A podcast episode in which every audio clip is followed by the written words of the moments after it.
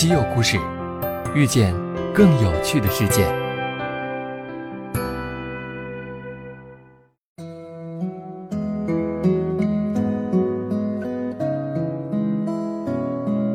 西门子调频一八四七的听众朋友们，大家好，欢迎收听本期稀有故事。相信很多人到了一个新的城市，都会去当地的博物馆转转。比如说去北京，就一定会参观一下故宫博物院。在伦敦就要逛一逛大英博物馆，而到了巴黎，如果不去卢浮宫看看，就会留下些许遗憾。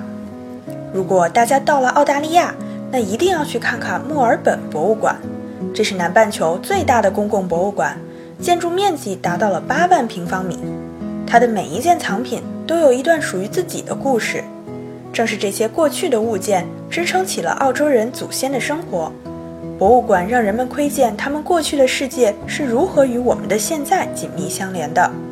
因此，从这个角度上来说，墨尔本博物馆和世界上所有的博物馆一样，都是人类历史文明的守护者。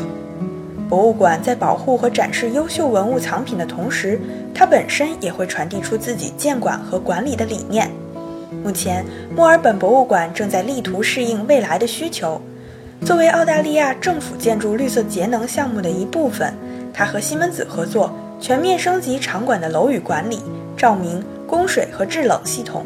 这不仅有助于为文物藏品提供完美空间，还可以提高建筑的能源效率，减少温室气体的排放。墨尔本博物馆的楼宇管理系统升级到了 Desigo CC 楼宇管理平台，支持三千个数据点。这一平台可以对场馆的不同子系统进行整合，并在统一的用户界面进行视觉化显示，方便控制。Disco CC 将它们集成到一个平台，统一管理包括暖通空调、安防、消防、照明等设施。考虑到墨尔本博物馆访客人数很多，而且澳大利亚的夏天非常热，楼宇管理平台还能充分发挥节能减排的潜力。除此之外，西门子还安装了 Navigator 能源和可持续性管理平台。这个平台以西门子的基于云的开放式物联网操作系统 MindSphere 为基础搭建，因此具备强大的分析和报表功能。基于 Navigator 平台收集的数据，西门子工程师团队可以优化能源使用，同时还可以检查设备的效率是否降低，并通过远程访问快速诊断和解决许多问题。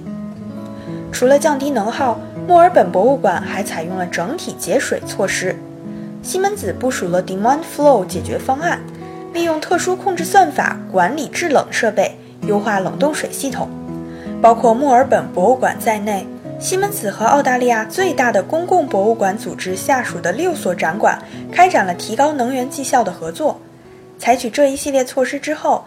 预计在七年后就可以减排二氧化碳四千五百九十吨，减少用水量百分之六，减少电费百分之三十二，这相当于一千二百六十四户普通家庭的年用电量。如此一来，博物馆就不再只是了解人类文明发展的场所，更是显示如何用科学技术护卫文物藏品的完美空间。人类正在通过创新科技，一步步减少碳足迹。保护我们共同的地球家园。好啦，今天的稀有故事就说到这里。如果你对我们的故事感兴趣，请订阅并继续关注西门子调频一八四七。我们下期再见。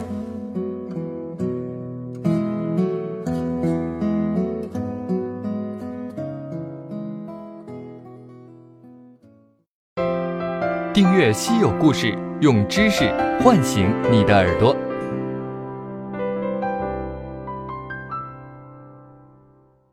西门子调频一八四七，西门子博大精深，同心致远。